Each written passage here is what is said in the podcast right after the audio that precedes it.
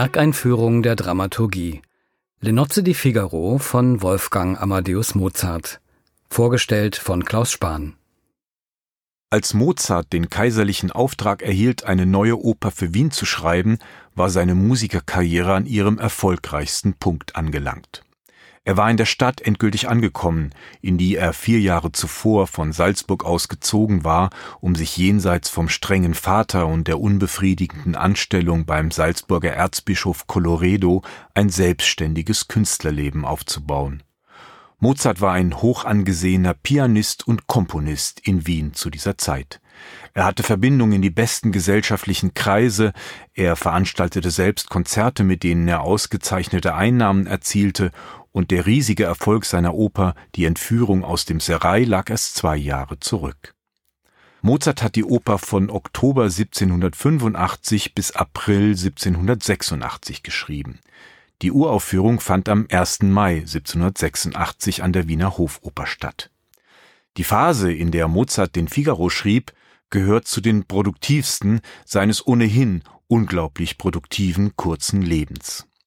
Der Figaro-Librettist Lorenzo da Ponte hat in seinen Memoiren behauptet, Mozart habe den Figaro in nur sechs Wochen geschrieben. Das erscheint angesichts der Dichte und der Länge des Werks schlechterdings unmöglich. Wahrscheinlich hat da Ponte etwas übertrieben. Aber selbst wenn Mozart über einen Zeitraum von sechs Monaten an der Oper gearbeitet hat, sprengt das trotzdem noch jedes Vorstellungsvermögen, wenn man bedenkt, was er in dieser Zeit noch alles nebenbei erledigt hat. Er hat drei Klavierkonzerte geschrieben, eine Schauspielkomödie mit Musik, die maurerische Trauermusik und etliche Kammermusikwerke. Er ist außerdem nachweislich als Pianist in mehreren Konzertakademien aufgetreten, die er selbst organisiert hat. Er unterrichtete, besuchte regelmäßig seine Freimaurerloge und hatte in diesen Monaten auch noch Logiergäste in seiner Wohnung. Kaum zu glauben, wie er das alles neben der Komposition einer immerhin dreieinhalbstündigen Oper zusammengebracht hat. Da steht das Genie Mozart in seiner ganzen Unbegreifbarkeit vor uns.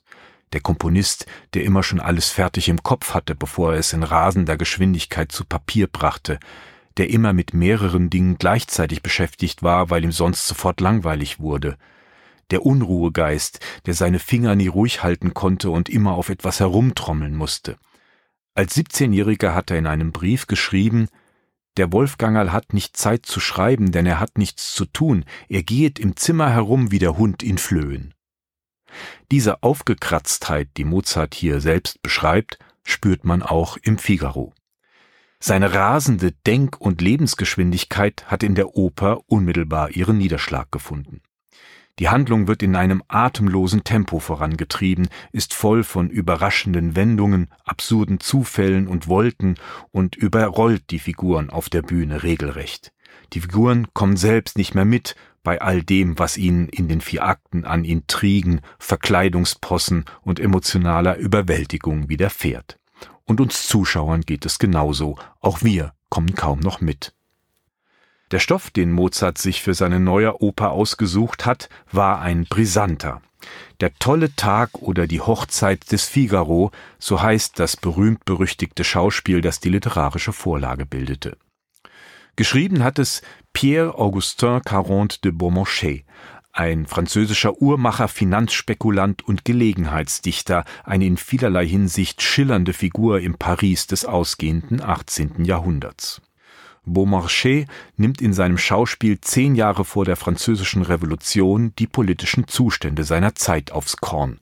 Er verspottet die Willkür und die Amoral des Adels, die Bestechlichkeit der Justiz und generell die Verlogenheit der politischen Elite. In dem Stück kann man so etwas wie eine Zündschnur zur französischen Revolution erkennen. Es war ein großer Erfolg, aber gleichzeitig auch ein Riesenskandal. Beaumarchais hatte mit der Zensur zu kämpfen, Aufführungen in Paris wurden von königlicher Seite verhindert. 1785 dann auch in Wien, wo die Theatertruppe von Emanuel Schikaneder die deutschsprachige Version des Schauspiels auf die Bühne bringen wollte. Die Zensur verbot die Aufführung, gestattete aber zumindest den Druck des Stücks. Mozart fasste noch im gleichen Jahr den Entschluss, gemeinsam mit Lorenzo da Ponte eine Oper daraus zu machen. Ich finde, die Stoffwahl zeigt, wie politisch wach und mutig Mozart war und wie sehr er sich eben doch für zeit- und gesellschaftskritische Themen interessierte, obwohl er über viele Jahrhunderte hinweg von der Nachwelt für einen unpolitischen Komponisten gehalten wurde. Kaiser Joseph II., der zu Mozarts Lebzeiten in Wien regierte, hat die Oper nicht als politisch anstößig verboten.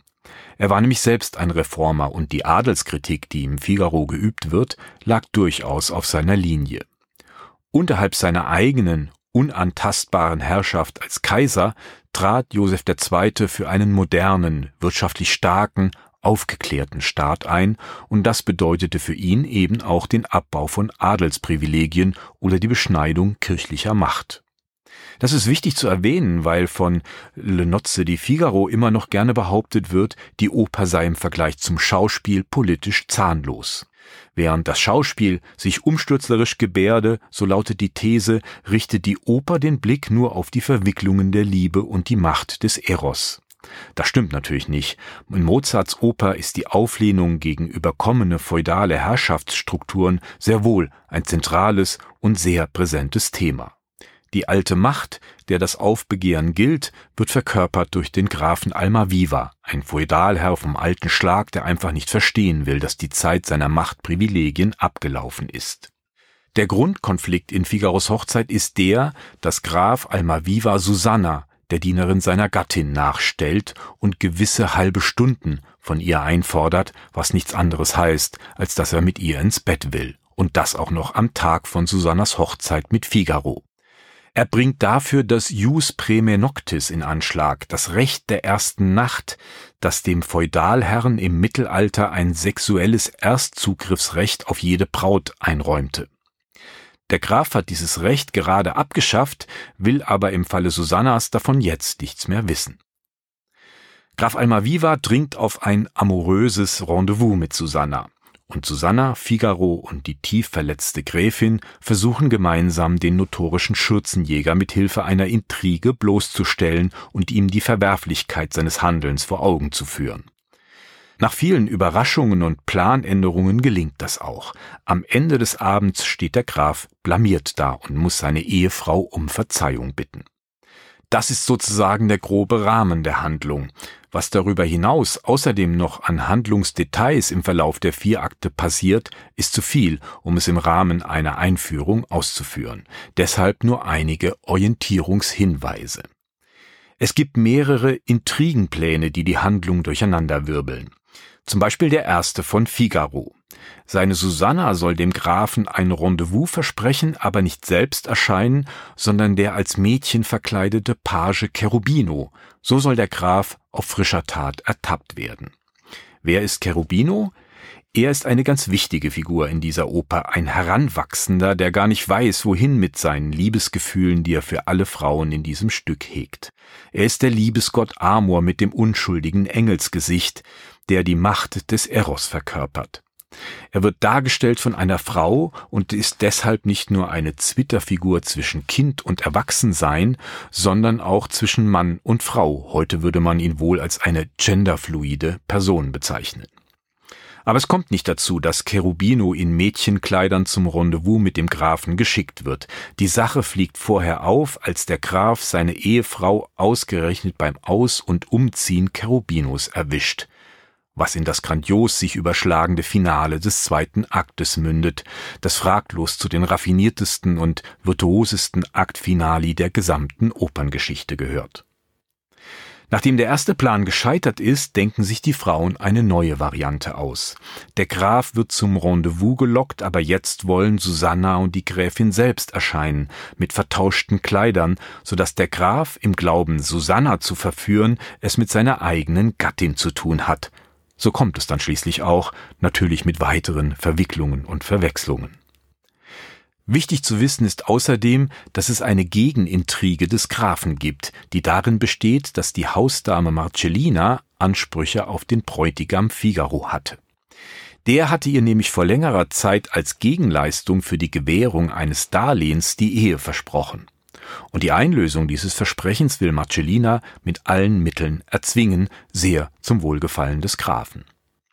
Allerdings löst sich die Geschichte im dritten Akt urplötzlich in Luft auf, denn es stellt sich heraus, dass Figaro der Sohn von Marcellina ist.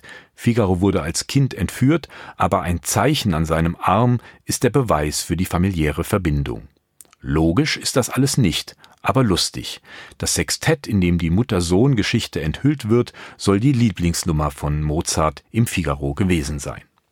In der Zürcher Neuinszenierung von Jan Philipp Kloger spielt Le Nozze de Figaro in der Gegenwart unserer Tage.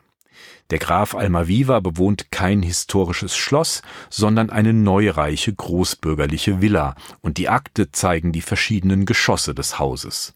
Vom Innenhof geht es hinab in die Aufenthaltsräume des Personals, dann hoch in den repräsentativen gräflichen Salon und schließlich ganz hinauf in die Dachkammer.